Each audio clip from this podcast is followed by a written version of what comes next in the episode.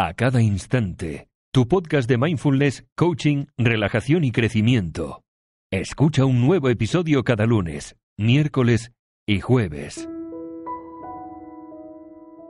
Hola, hola, muy, muy buenas. Yo soy Veronique, técnico profesional en mindfulness, y te doy la bienvenida a este podcast. Y si el trabajo te estresa, no te preocupes porque hoy vamos a ver 10 consejos que si lo pones en práctica te ayudarán a trabajar sin estrés. Y también para este propósito ayuda muchísimo mantener la calma bajo presión. Y por ello te tengo una mini guía para mantener la calma bajo presión, gratuita en mi web www.acadainstante.com y en la descripción de este podcast tienes el enlace de la mini guía que solo estará disponible este mes y el enlace del apoyo visual de este podcast que también lo encuentras en el apartado comunidad de iVoox. Y ahora sí, sin más, empezamos. Somos lo que hacemos repetidamente. La excelencia entonces no es un acto, sino un hábito. Y estas han sido las palabras de Aristóteles. Y ahora bien, déjame adivinar. Es temprano en la mañana, Has desayunado y has hecho tu rutina matutina. Entonces partes con tu día y en poco tiempo te sientas en tu trabajo y comienzas con tus labores diarios. Pero, ¿cómo puedes hacer ese trabajo de una manera que sea menos estresante, que consuma menos energía y que sea un poco más inteligente? ¿Se puede? ¿No se puede? Sí, claro que se puede. Con estos 10 consejos que te traigo. Y el número uno es, haz una sola cosa a la vez. ¿Y por qué? Porque te ayudará a completar tu tarea, a sentirte menos estresado y menos confundido o confundida y harás un mejor trabajo en comparación con aquellas personas que trabajan en modalidad multitasking. Y si sientes ese estrés o ese agobio durante el día, entonces puedes decirte esto mismo para recuperar el enfoque y la claridad interior nuevamente. Puedes decirte una cosa a la vez. Además, avanzarás mucho más rápido, te lo prometo, y cometerás menos errores o ninguno directamente. El segundo consejo es mantén un espacio de trabajo minimalista. Y quizás pienses, sí, Veronique, eso ya lo sé. Sé que un espacio de trabajo limpio y organizado es algo que ayuda, y yo te respondo, ya sé que lo sabes, pero la pregunta es, ¿lo haces? Porque para cambiar de nada sirve saber si no se pone en práctica. Y el cambio no está en el saber, el cambio está en la acción, el cambio está en la ejecución de ese saber. Si no hay acción, por mucho saber, no hay cambio.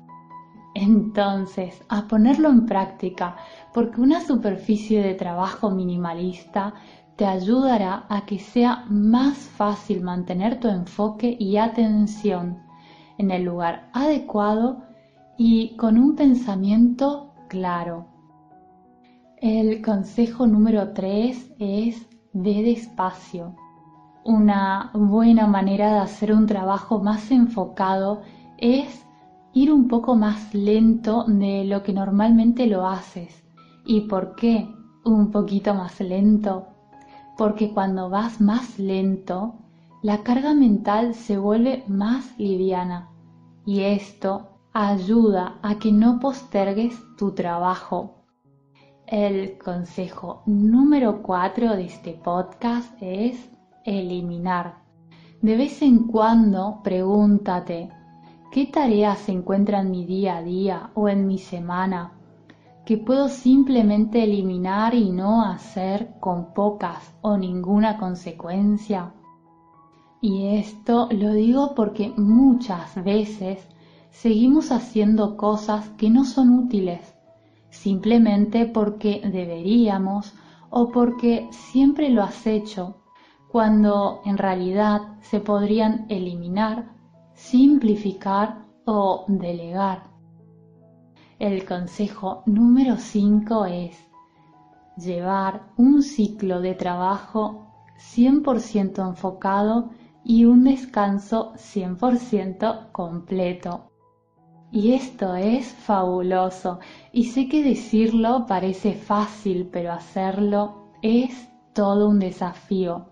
Y se trata de que cuando trabajes, tu mente esté en el aquí y en el ahora, en lo que estás haciendo, sin distracciones, sin mirar cuánto falta para la pausa. Ya puedes poner una alarma para ello si lo necesitas y cuando estás en tu pausa, tu mente y tu cuerpo, pero sobre todo tu mente, está en la pausa, no en las personas que tienes que llamar, contactar, etc., sino disfrutando de tu pausa, disfrutando de esa deliciosa bebida caliente entre tus manos o disfrutando de ese sabroso snack o del sol que calienta tu rostro, y solo disfrutando y respirando durante esa pausa. En resumidas cuentas, cuando trabajas no piensas en la pausa y cuando estás en la pausa no piensas en el trabajo. Al hacer las cosas de esta manera, mantendrás tu agudeza mental y energía durante todo el día y semana laboral. Y cuando regresas de la pausa y vuelves a trabajar, te resultará mucho más sencillo concentrarte porque sabrás que tienes un periodo de tiempo limitado hasta una siguiente pausa que ya sabes que la disfrutas. El consejo número 6 es no te rindas cuando las cosas no salen según lo planeado. Más bien, sé amable contigo e inteligente con tu energía.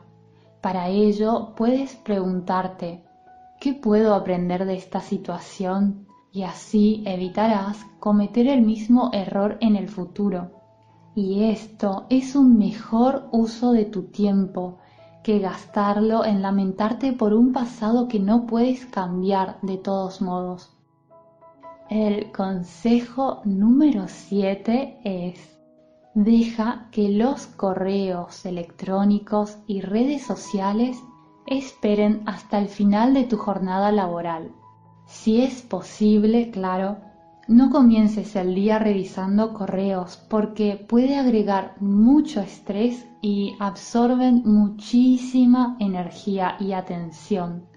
Y todo esto cuando apenas comienzas el día.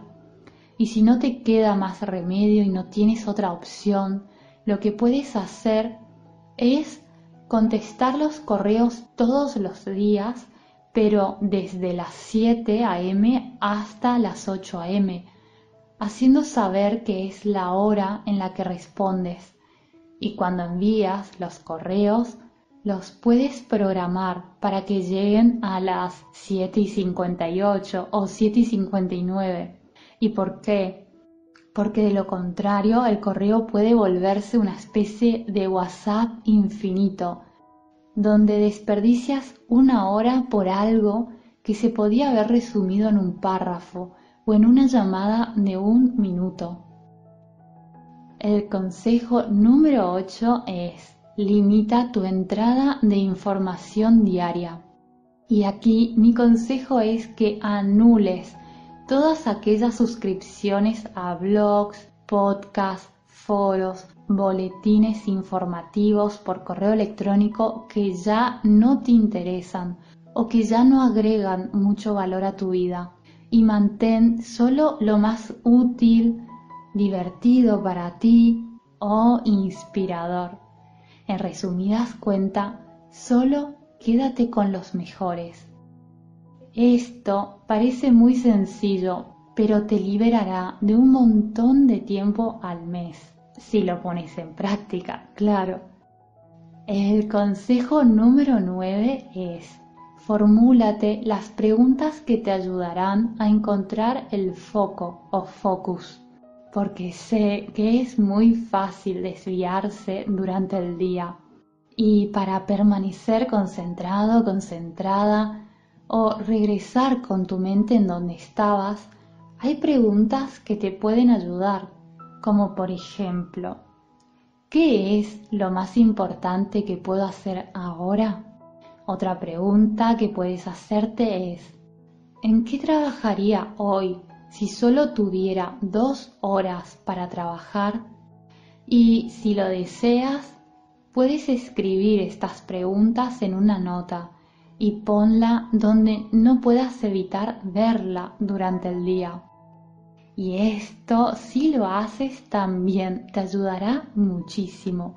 El consejo número 10 es Concéntrate principalmente en cómo hacer las cosas y no tanto en qué pasaría si. No te pierdas en la parálisis por análisis, no te pierdas en el pensamiento excesivo, en la preocupación y en la falta de autoestima que generalmente proviene de esos pensamientos destructivos. Más bien, Concéntrate en lo que realmente puedes hacer, en qué acción puedes tomar para avanzar. Y la pregunta que te puedes hacer es, ¿cuál es un pequeño paso que puedo dar ahora para avanzar hacia mi meta o salir de esta situación? Y fíjate que he dicho un pequeño paso, no un paso mega gigante, sino cuál es un pequeño paso que puedo dar ahora para avanzar hacia mi meta o salir de esta situación. Y finalmente recuerda que tienes gratuitamente la mini guía de cómo mantener la calma bajo presión que estará disponible solo este mes. Lo tienes en el enlace de este podcast o en www.acadainstante.com. Espero que puedas poner en práctica este audio. Si no recuerdas todos los puntos que hemos visto hoy, tienes el apoyo visual de este podcast y todo lo encuentras en la descripción. Te mando un abrazo muy pero muy muy grande y espero y te deseo como siempre de todo corazón que estés muy bien. Hasta pronto. Adiós.